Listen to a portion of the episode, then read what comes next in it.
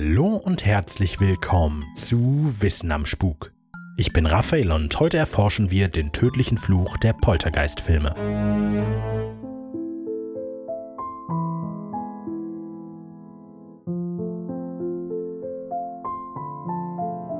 Zunächst die obligatorische Spoilerwarnung. Diese Episode verrät viele Handlungselemente des ersten Poltergeist-Films von 1982. Die Freelings sind eine ganz normale Mittelstandsfamilie aus den frühen 80ern. Der Vater Steven ist Makler, seine Frau Diane Hausfrau, die sich um die drei Kinder Dana, Robbie und Carol Ann kümmert. Eines Nachts beginnt Carol Ann, die jüngste Tochter, mit dem rauschenden Fernseher zu sprechen. Plötzlich geschehen merkwürdige, aber zunächst harmlose Dinge im Haus. Stühle, die sich von allein bewegen, verbogenes Besteck, sowas eben.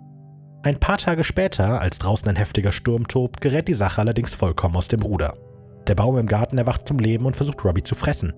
Während die Familie panisch versucht, ihren Sohn und Bruder zu retten, wird Carol Ann durch ein gleißendes Licht im Kleiderschrank in die Geisterwelt gezogen.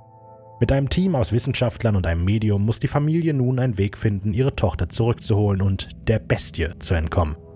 Das ist in etwa die Handlung des Horrorfilmklassikers Poltergeist, entstanden unter der Regie von Toby Hooper, basierend auf einem Skript von Steven Spielberg, der auch als Produzent tätig war. Inoffiziell soll Spielberg auch zu großen Teilen für die Regie des Films verantwortlich gewesen sein. Wegen eines Produktionsstils zum Film E.T. durfte er diese Rolle aber nicht offiziell bekleiden. Poltergeist erwies sich als ein großer Erfolg und bekam zwei Fortsetzungen. Poltergeist 2 Die andere Seite von 1986 und Poltergeist 3 Die dunkle Seite des Bösen im Jahre 1988. Der erste Film gilt als ein Meilenstein des Horrorgenres, war für drei Oscars nominiert, die er allerdings allesamt E.T. überlassen musste, gewann dafür aber immerhin drei Saturn Awards, unter anderem für den besten Horrorfilm oder Thriller. 2015 erschien ein Remake des Klassikers und im April diesen Jahres wurde angedeutet, dass ein erneutes Remake in Arbeit sei. Trotz alledem tragen die Filme eine recht tragische Last mit sich. Im Rahmen der Produktion der drei Filme sind vier der beteiligten Schauspieler gestorben und später dann auch noch ein fünfter. Dominique Dunn spielte im ersten Poltergeist die älteste Tochter Dana. Sie starb im Alter von 22 Jahren nur ein halbes Jahr nach der Veröffentlichung des ersten Films. Julian Beck, 60 Jahre, spielte den bösen Geist Kane in Poltergeist 2 und starb bereits acht Monate vor der Veröffentlichung des Films, in dem er mitspielte. Will Sampson, ein 53-jähriger Schauspieler indianischer Abstammung, spielte in Poltergeist 2 so etwas wie das positive Gegenstück zu Becks Kane und starb etwa ein Jahr nach der Veröffentlichung des Films. Zu tragischer Letzt verstarb Heather O'Rourke, die Kinderschauspielerin, die die jüngste Tochter der Freelings spielte und in allen drei Filmen mitwirkte, vier Monate bevor Poltergeist 3 in die Kinos kam, mit gerade einmal zwölf Jahren. Gerade die Tode von Dominique und Heather heizten die Gerüchte über den Fluch an. Das Ableben von Julian Beck und Will Sampson war zwar tragisch, aber nicht unerwartet. Julian Beck kämpfte schon vor Beginn der Dreharbeiten mit Magenkrebs und erlag der Krankheit dann kurz nachdem er seine Rolle abgedreht hatte. Sampson litt seinerseits bereits seit Jahren an Sklerodermie, eine Bindewebserkrankung, die auch sein Herz und seine Lunge befallen hatte, weshalb er sechs Wochen vor seinem Tod eine Herz-Lungentransplantation bekam. Leider war er bereits zu geschwächt gewesen. Seine Nieren versagten und er verstarb im Krankenhaus. Der Tod von Dominique Dunn, so kurz nach der Veröffentlichung, entfachte die Gerüchte über den verfluchten Film. Sie war gerade einmal 22 Jahre und eine aufstrebende Schauspielerin. Ihr Tod war unerwartet und schockierend. Sie hatte Anfang Oktober die Beziehung mit ihrem emotional und physisch gewalttätigen Freund John Sweeney beendet.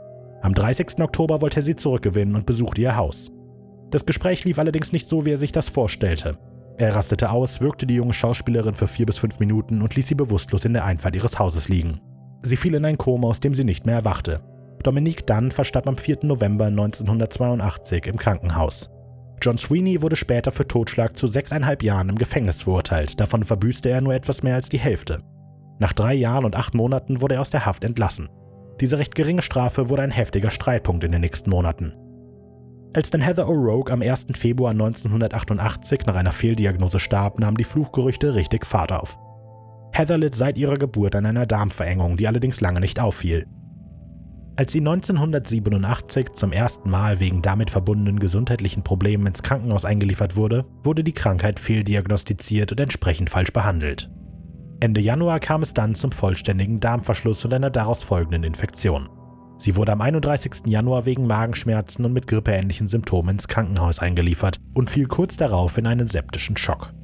Während einer Notoperation, um den Darmverschluss zu beheben, kam es zum Stillstand des Herz-Lungen-Systems und Heather O'Rourke starb auf dem Operationstisch.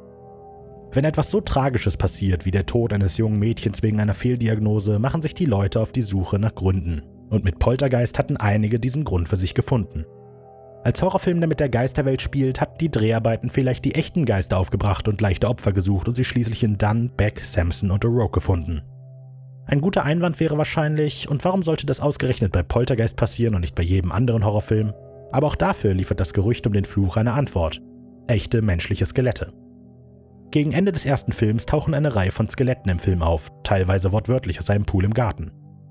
In einem Interview im Dezember 2002 enthüllte Joe Beth Willems, die Schauspielerin der Mutter, dass diese Skelette nicht einfach nur Plastikertrappen waren, sondern echte menschliche Skelette. Später bestätigte ein Make-up-Artist unter Eid, dass die Skelette in der Tat echt waren. Man hatte damals auf echte Skelette zurückgegriffen, weil sie wesentlich günstiger waren als gute Plastikertrappen. Ob ihr an den Fluch glaubt oder nicht, müsst ihr selber entscheiden, aber hier vielleicht noch zwei Entscheidungshilfen. 2009 starb Lou Perryman, der eine kleine Rolle im ersten Poltergeist spielte, auf die wahrscheinlich ungewöhnlichste Art unter all den Poltergeist-Todesopfern. Am 1. April klopfte es an seiner Tür. Ein Mann, den er nicht kannte, stand vor ihm. Es sollte sich später herausstellen, dass er sich um den kürzlich aus Haft entlassenen Seth Tatum handelte. Die beiden unterhielten sich und gingen gemeinsam in die Wohnung. Wenig später verließ Seth das Haus allein. Er hatte Lou Perryman mit einer Axt getötet. Die zweite Entscheidungshilfe? Im ersten Poltergeist hängen einige Poster an der Wand des Kinderzimmers. Star Wars, Alien, sowas eben. Direkt über Robbys Bett hängt ein Poster für den Super Bowl. Es ist allerdings nicht irgendein Super Bowl, sondern Super Bowl 22. Klingt erstmal nicht sonderlich ungewöhnlich. Ungewöhnlich wird die Sache erst, wenn man weiß, dass der Super Bowl 22 1988 ausgetragen wurde. Sechs Jahre nachdem der Film Poltergeist erschienen ist. Komisches Setdesign? Ja, aber ein Fluch?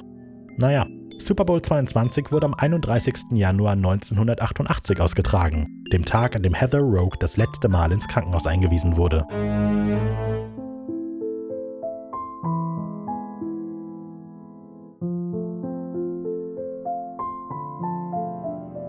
Links und Quellen für diese Episode findet ihr wie immer in der Beschreibung. Ich freue mich immer über konstruktive Kritik, Feedback, Anregungen oder ein einfaches Hallo.